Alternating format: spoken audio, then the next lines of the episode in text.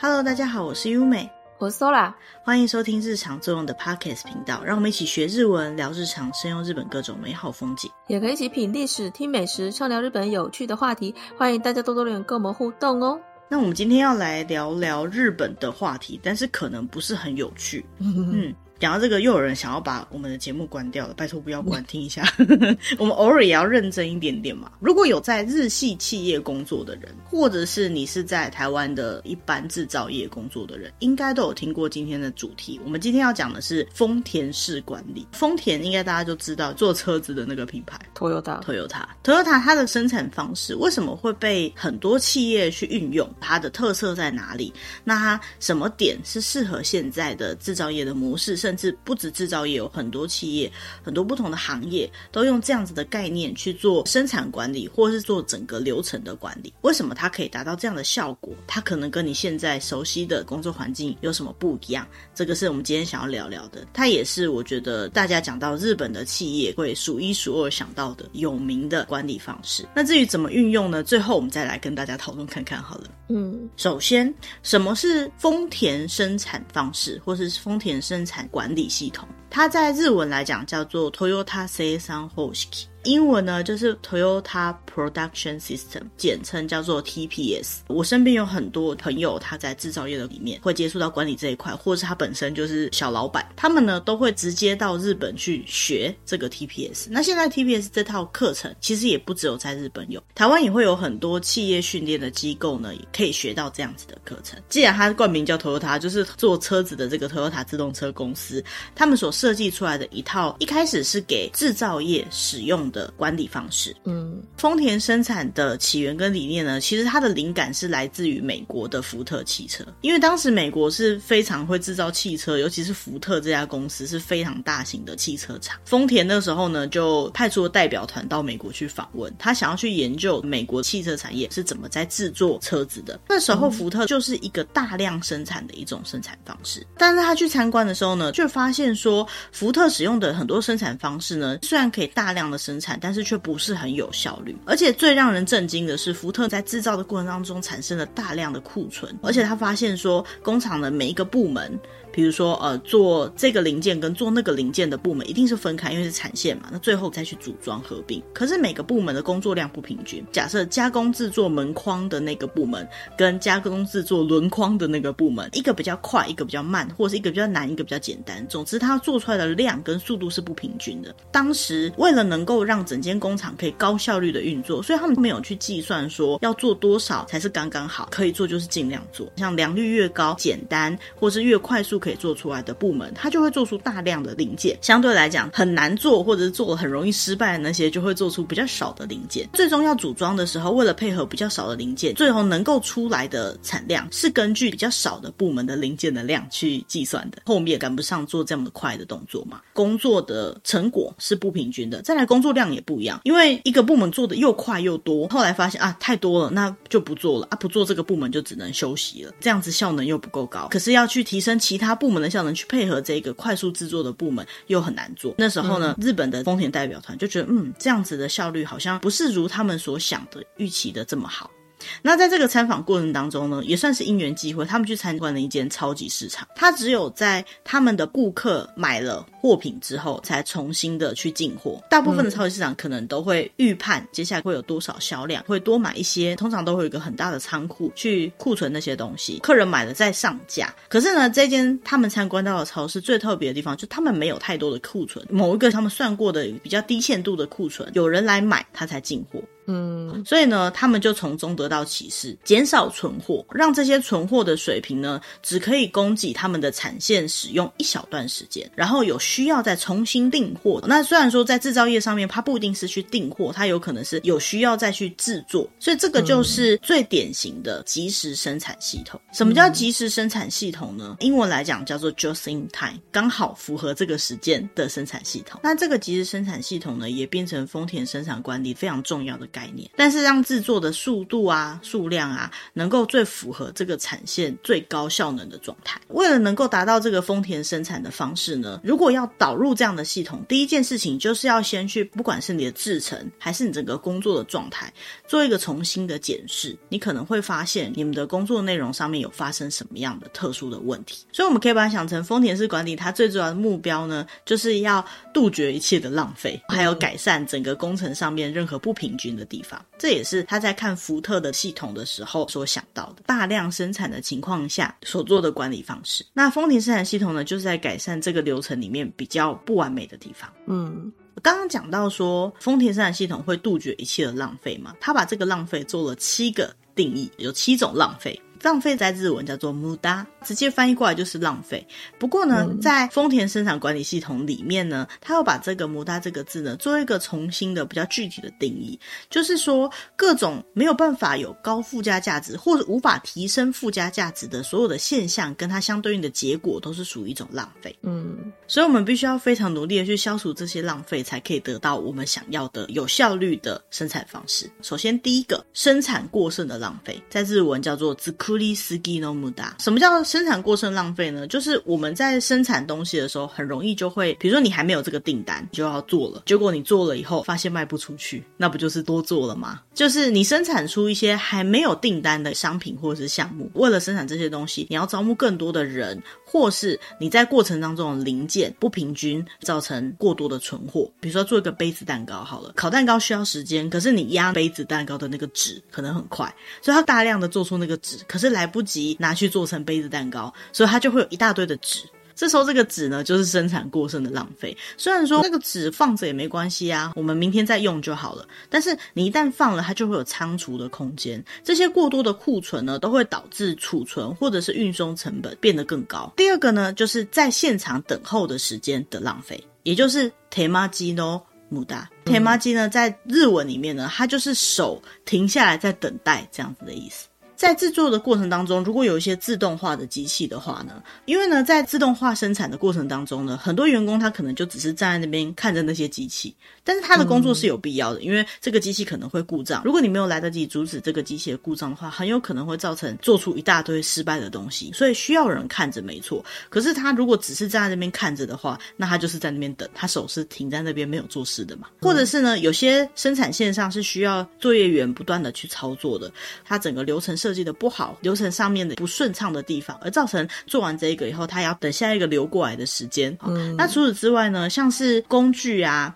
整个供应的速度啊，零组件这些的，或者是甚至是在做的过程当中，因为库存用完了，所以它整批的处理就开始延迟，造成机器或是人员停工，甚至造成产能的瓶颈。什么叫产能瓶颈？就是说，呃，我原本可能认为我可以用多快的速度做出多少的量，可是因为没有计算好的关系，造成整个工作不平均，不管是机器还是员工，暂时没有工作可以做。那这个呢，就视为一种浪费。下一个浪费呢，叫做不必要的运输的浪费。日文叫做文邦ノムダ。比如说工厂很大，你要把你的商品从前面一个加工站引到下一个加工站，你需要移动很长的距离的话，就是一个时间的浪费嘛。再来就是像我们刚刚讲的，如果说你东西先拿去存起来，要用再拿出来，是不是还有存进去拿出来这样子的动作？所以这样又缺乏效率。整个工作的动线是需要好好的经过计算的。如果没有经过计算，不管是进出仓库或者是流程之间去搬运这些原物料、零件或成品呢，都是属于搬运上的浪费。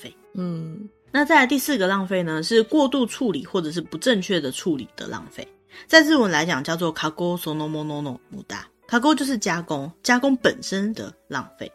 比如说呢，如果我们在处理一些零组件的时候，或是在这个加工程序里面有一些不必要的步骤。拿起来放下去，拿起来放下去，这样子多余的动作，你不是拿起来一次性的完成，就有可能会产生在这个处理的过程当中多花费了很多的时间，或者是容易做出瑕疵品。嗯，过度处理的概念呢，还包含当你做出比你需要的品质还要更高品质的产品的时候，也是一种浪费。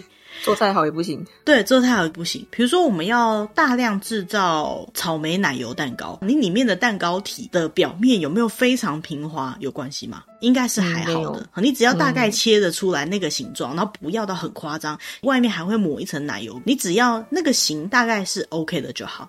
可是呢，如果你设计了一台机器，就是很漂亮的把里面烫形，甚至烫花，的确做出一个更高品质的产品了。可是你根本就无法把这个呈现出来，你连切开来都看不出来那个面是很漂亮还有花的，所以这个就是不需要的加工程序。常会发生在什么状况呢？比如说我刚刚举例的这种奶油蛋糕呢，或许它原本是卖没有奶油的版本的蛋糕，原本的确是需要做蛋糕体的表面处理。后来他把它开始改成加了奶油的蛋糕的时候，他应该要把这个动作去除，才不会造成加工时间或者处理程序上面的浪费。嗯，下一个浪费呢是存货过剩的浪费，日文来讲叫做在库の无駄。这个东西跟刚刚的制造过多的浪费是蛮接近的。不过呢，存货过剩的浪费呢，主要强调不管它是原料还是再制品还是最终成品，如果太多了，就会造成前置期太多，或者是说呢，你做出来的东西很容易会过期或者是过季。比如说像蛋糕好了，你原本应该是要做出情人节蛋糕给情人节的时候卖的，圣诞节蛋糕给圣诞节的时候卖的。可是如果你做出一大堆的圣诞节蛋糕，造成它没有在圣诞节前卖完的话，可能会坏掉。再来过了圣诞节就没有人要买圣诞节蛋糕了，嗯、对，所以这个呢就是放太久就会过期或是过时了的问题，而且你在存放的过程当中也很容易会毁损。再来就是你要搬来搬去，甚至你要租更大的仓库，你要做出更大的冰箱才可以储存你的东西，也有可能因为库存管理的问题造成延迟。嗯，这样子过多存货呢，还会有一些其他隐藏性的问题，比如说生产的不均衡，就像刚刚讲的，有些东西做多了，有些东西少做了。再来就是呢，你有可能可能会在传送的过程当中呢，就像刚刚讲的，发生各式各样的问题，甚至机器设备有问题，造成整个准备期变得很长。什么叫准备期呢？在英文里面叫 lead time，就是你从接单到你可以出货，大概可以估算的时间。这个我们一般把它称为是货物准备期或者是出货期。当然，我如果准备了一大堆库存，我是不是马上就可以给你？可是这些库存也会变成我们公司的成本压力嘛？准备期越长，的确对公司来讲是越方便的。可是你的准备期很长，就会造成别人要买你的东西的时候觉得压力太大。所以不同的产品也会有不同的 lead time。对于制造者来讲，它会有一个比较合理的。控制时间，对于消费者来讲也会有一个比较合理的期待时间。嗯、这两者呢，要在一个完美的均衡上面呢，你的销售才会是比较顺畅的。嗯，那下一个浪费呢，就是不必要的移动，它的日文呢叫做动作の无駄。动作就是动作的意思，也就是说呢，它在过程当中会有一些不必要的动作。当然不是指员工在做事情的时候，比如说划个手机，哦，跟旁边的人聊个天。它是指任何在制作的过程当中不必要的浪费的动作。比如说你要去找你需要的零件，走去那个地方取得你要的零件，或者是呢，你要把做好的东西放在某个地方。但是它会掉下来，所以你要把它堆好，这个动作也是一个浪费。嗯、然后甚至你的工具如果不够好用，也是一种浪费。再来就是你的动线如果不够设计良好的话，你要做一个东西，你可能要来来回回的走动，也是一个浪费。除了时间浪费以外，嗯、对于这个员工的体力消耗，或是对这个机器的耗能消耗，也都是浪费。想到这里，我觉得大家已经可以理解，你在这个整个过程当中，任何不该出现的动作都不要出现，这样子就是最好的效率结果。嗯。那下一个浪费呢，叫做瑕疵的浪费，在日文叫做不良作る无駄。就是做出瑕疵品的浪费啊！我们当然不会刻意去做出瑕疵品，可是总是会有不良的状况。制造业上面呢，一直都是很在乎所谓的良率的。那如果做出来一堆不能用的东西呢，丢掉当然是浪费。也有一种状况是，它不用丢掉，你稍微修一修、改一改，就可以把它改成要的东西。但是你就要再多花时间去修修改改的。在很多行业里面啊，如果你做出错误的东西，与其去修改它，倒不如重做都比较快。但是重做就是原物料上面浪费，而修给他的就是时间上面跟各种不同的方式的浪费。嗯。那以上七个浪费呢，就是丰田生产他们提出要尽量去避免发生的浪费。那除了这个七个以外呢，比较新一点的想法里面还会再增加一个叫做未被使用的员工创造力，因为他们认为在制作的过程当中，每一个员工对他们手上的工作，在合理的情况下，会有一些新的想法。比如说，他觉得这个东西放在右手边不顺手，要放在左手边，或者是说制作的过程当中，如果少了这个步骤的话，结果差不多，为什么不这么做呢？当然，这些想法不一定全部都是对的，可是。是却是产线的第一线的人员他们直接观察到的结果。而这些意见呢是非常珍贵，而且必须要去倾听的。所以，如果呢你没有提供员工够多的机会可以去表达他们的意见，或是没有办法去鼓励他们提出这样子的改善的新的提案，甚至你没有去善用员工的时间，没有去增加员工去做这些提案的意愿，造成他没有去改善的机会，或者是没有办法进一步学习去善用他的技能的机会呢，都是一种极大的浪费。我觉得这个呢，跟以前那种大量生产的纯工业的思考模式就有点不一样。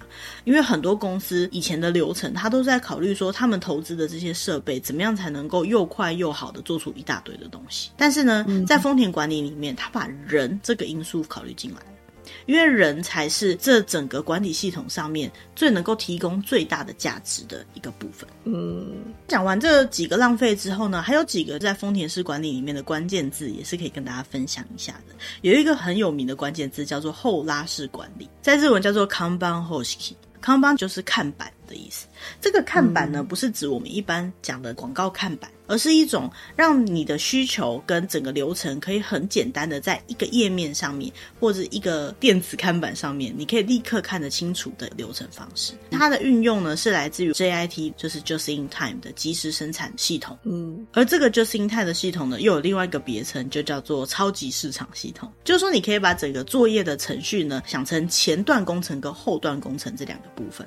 前段工程从原料到各种零组件的制作，而后段工程呢，可能是取得这些零组件，再继续加工，进而制成成品。那当然每个公司的程序有点不太一样，但是大部分都可以大略的分成这样子的步骤。如果这样的考量上面呢，前段工程我们就把它想成是一个超市，而后段工程呢，就像是超市的客人一样。当后段工程需要任何东西的时候呢，他是要到超市去取得这样的零件的。嗯，所以呢，在生产管理的控制范围中呢，我们就要去想象我们的客人他需要多少东西，再决定我们要做出多少货，或者是进多少货。你的前段工程就不会每次都做出太多的东西，只需要准备足够的量就可以了。这个后段工程的顾客呢，他就会根据他所需要的量，只去取他需要的东西来进行制作。前段去考虑后段的需求，而后段能够准确的计算出他的需求，去告诉前段的情况。况下呢，这样子的状况就可以解决布品的供需不一致这样的情况，也就可以减少很多的浪费。嗯，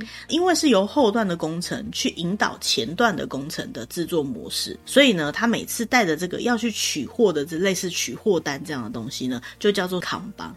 那因为是后端去引导前端，所以它就叫做后拉式的一种管理方式。嗯，那为什么会后拉式这样子的讲法呢？就是因为以前工程的设计方式呢，通常前面一直做。做出来的东西就往后推，有点像流水线式的生产方式。所以你前面做出东西来，后面就想办法去对应。那后面对应不完的话，你就是要把它拿去库存存起来，永远都是后面在被前面的东西推着跑。后拉式呢，就有别于以往，只是顺着这个流程方向去做，它是由结果去引导前面的制作。那另外一个丰田生产的关键字呢，就是多能工化。多能工化，如果在日系企业工作的人，应该就不陌生啦。因为多能工化呢，就是指你一个人要可以做很多不同的类型的、不同的内容的工作。公司呢，他们也必须要去训练你能够有这样子的能力。这样听起来，有些人就觉得天哪，我我好累，为什么要 学会做这么多事情？不过这个其实是为了让工作的负荷能够平均。因为在丰田管理里面，员工是很重要的。你如果加重员工太高的负担，会造成他没有办法达到他原本应该要的水准，或是造成效率呢变得更差。所以呢，去训练一个员工可以做复数的工作。或是不一样类型的工作，是为了能够把人员做更妥善的运用。比如说，假设你在这个部门非常非常的忙，要一直加班，所有的程序都规划的非常好的情况下，有可能是你这个部门的工作量就有点太大了，分配在一个人身上的责任有点太多了。公司理论上要能够从其他部门把人调过来这边工作，可是如果其他部门的人他不会做你这个部分的工作，你是不是就没有办法把其他部门的调过来？所以让员工可以同时掌握不同工程层的工作呢，最简单的概念就是你可以做这种合理的调配。嗯，那另外一点就是因为大家都会做不同程序的工作，你可以让员工之间互相知道说你的前端工作是什么，那你这个工作做完，它的后端会流到哪里去？如果要员工大家一起来思考我们整个工作哪里有不顺畅的地方，或是哪里需要改善的时候，你会比较有机会可以纵观全貌的去考虑。比如说某一个管理位置的人，他觉得说你需要什么东西，你就全部填这张表单来跟我拿，这样就可以了。我这边就不会拿错东西给你，我还可以用这个表单去管理库存，我觉得很方便。可是对于前端的人来讲，他在现场他根本就没有笔可以写这些东西。我要拿什么东西，我还要先登记这张单子。我以前只要开口跟你说说就好。的确，这个关卡来说非常方便的改善方式。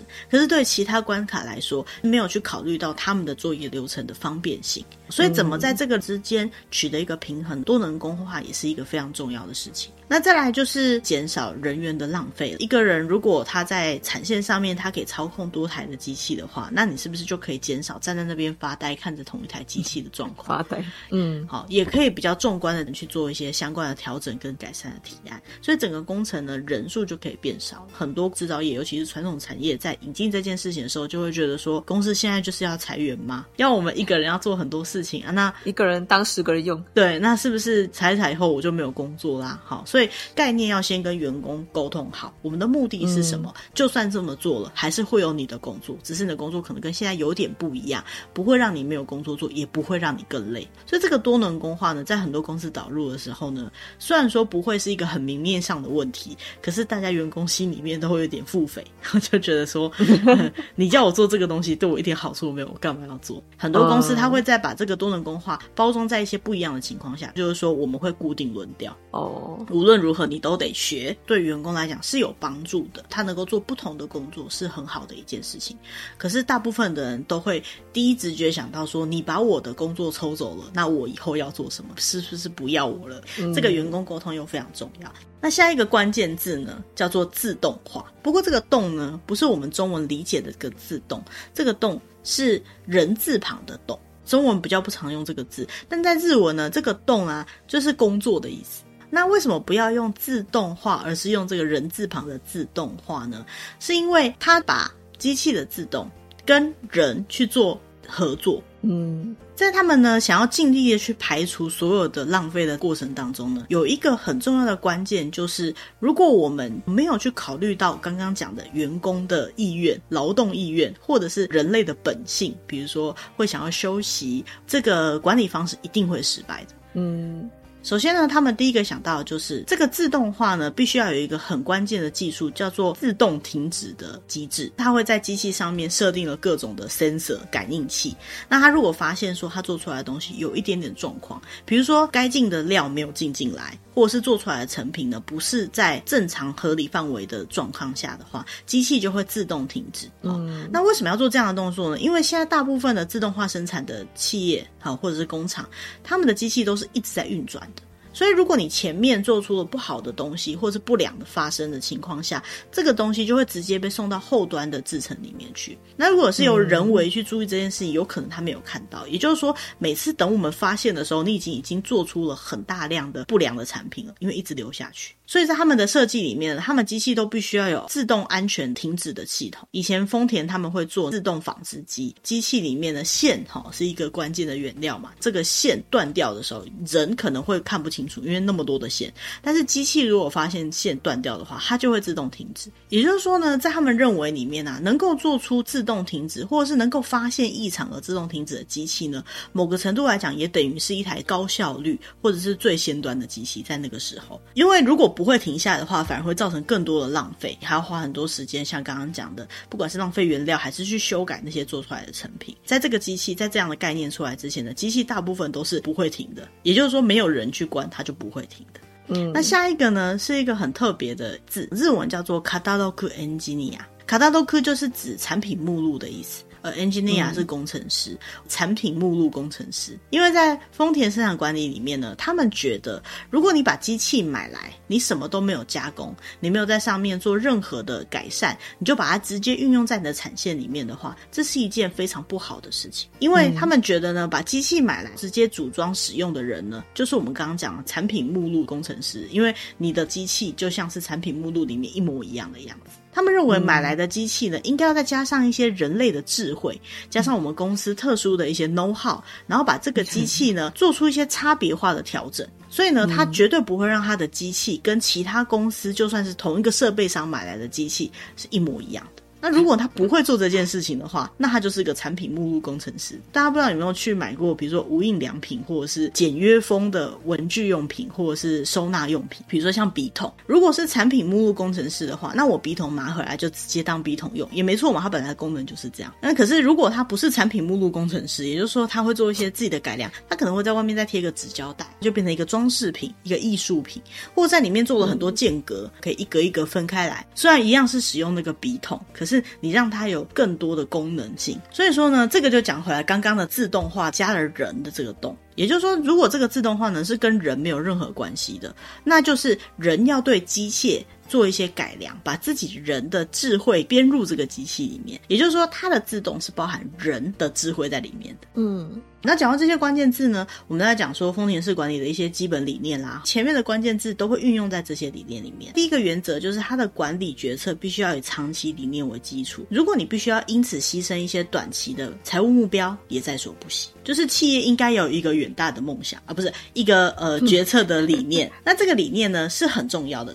多重要？它比赚钱更重要。你必须去定位你的公司的历史地位，想办法呢，让公司可以有一些近程、远程的目标。这公司本身有一个理念，而这些理念呢，是构成你这间公司所有的公司规则跟其他原则的基石。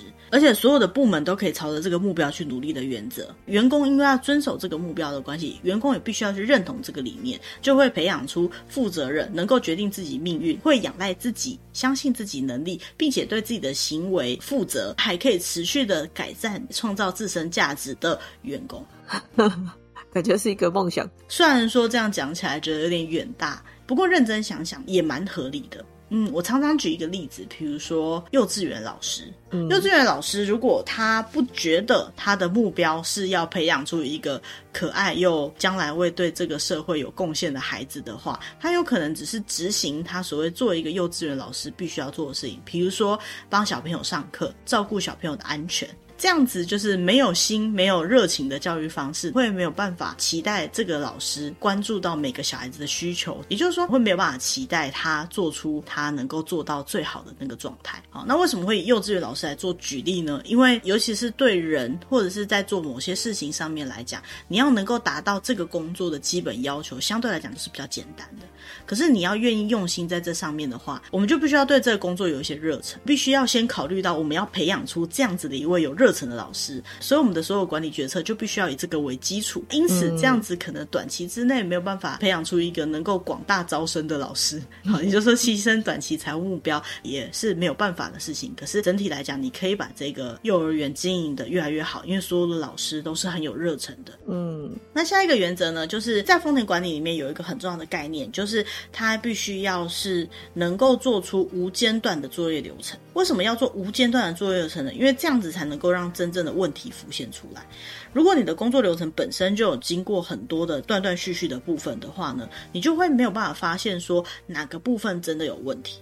所以你重新设计你的工作流程，嗯、然后让它整个附加价值很高，而且是无间断的。无间断就是指我们刚刚所做的任何工作量的差别，或者是容易造成错误、让成瑕疵的部分呢，全部都有考量进去。虽然不是产量最大，可是每一站都不需要停下来，可以顺畅的不断的做下去的这样的流程，你就会发现说，这工作当中有没有哪一个部分的人或者是机器是容易闲置的，容易发生错误的，那这样就可以做出更多的改变。再来就是为了能够让整个流程是无间断的，所以你的材料输送跟你的情报的输送，还有你整个流程的管理就非常重要。你会让流程跟人员是连接在一起的，所以一有问题呢，你就会马上的发现。员工很在意这整个流程的顺畅性的情况下，他们就会主动的、认真的促成这整个流程的改善。所以讲来讲去还是人啊。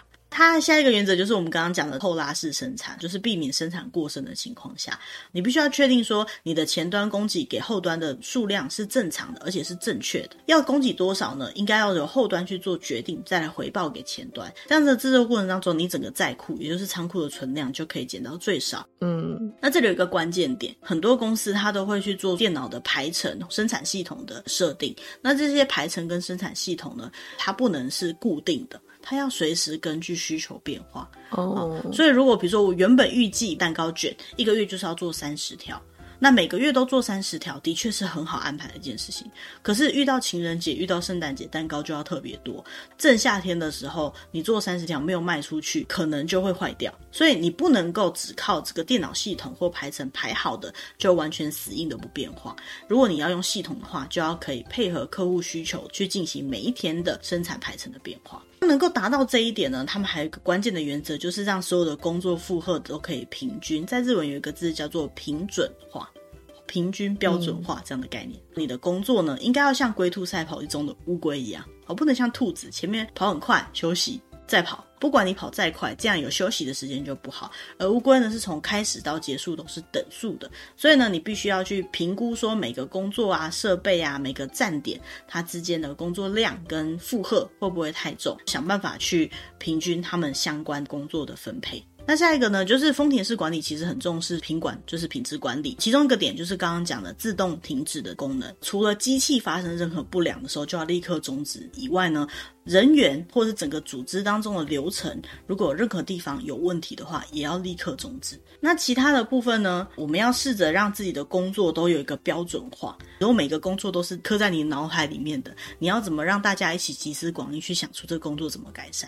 再来，如果这工作在每个人来讲都是在自己的脑海里面靠着经验值去制作的，这种情况下，经验没办法传承，这整个工作的效能也不会太高。好，嗯，因为像我们刚刚讲的多能工化就没办法完成，我无法交给下一个人做，全部都只能我做。那如果我做的不够快，或是需要更多人跟我做一样的事情的时候，就无法达到这件事情。再来就是呢，在很多的管理上面呢，他们都会比较崇尚的是视觉化的管理，就是所有东西都尽量让它可视化。在这个制作的过程当中呢，如果需要使用文件或是电脑荧幕的话，呢，比如说你是产线的人员，你有时候要看一下电脑，你是不是就容易忽略了，或者是在这个转头的过程当中就发生了什么意外？要尽量避免员工需要因为你的工作流程去做任何分心的动作。就像刚刚讲的，不要走来走去去拿东西，或者在作业过程当中，尽量他需要参考的任何资讯，不要靠他的记忆想办法让他写下来，或者是放在某个地方，让他们随时可以看得见。或者是说，在呃零件配料的情况下，每次来的量都是你需要的量，刚刚好的量。不用分心去计算这个数量，这些东西呢，都是属于一种视觉比较简单的系统，这样子可以帮助员工在制作的时候呢，简单快速，而且比较不会错误的去完成工作。那这里有一点很特别的地方，就是呢，像日系企业文化，我不知道其他的企业是不是这样，因为我都在日系公司，常常会发现要做报告，任何新手他们报告都会越做越多，因为必须要把所有需要的资讯放进去。可是真正一些好的报告，尤其像风险管理，它非常提。倡就是你所有的报告都尽量把它缩减在一页里面就可以完成。好，把关键的东西写出来。那些冗长的说明呢，你或许可以在报告的时候、口头的时候去说明。但是呢，重点的资讯都在一页里面，这就叫可视化。你一眼就可以看出所有需要的东西。还有像之前奥运的那一集有讲到说，那些运动项目或者是一些相关的指标，它都尽量不要用文字而用图示，这也是一个视觉效果的一个改善。这种视觉指示呢，是一个比较直觉的指示效果，减少这个版面的复杂度，会让你比较一眼可以看得出结果来。那下一个原则呢，是关于员工的部分，因为他们认为呢，他们必须要去培养彻底可以了解公司理念的员工，把这些员工最后培养成类似领导者的角度，让这些理解公司理念的领导者们再去教导其他的员工，这样子大家就可以都了解公司的理念了。传承下去，对，然后就可以发展出理解公司并且信奉公司理念的一个人才跟团队。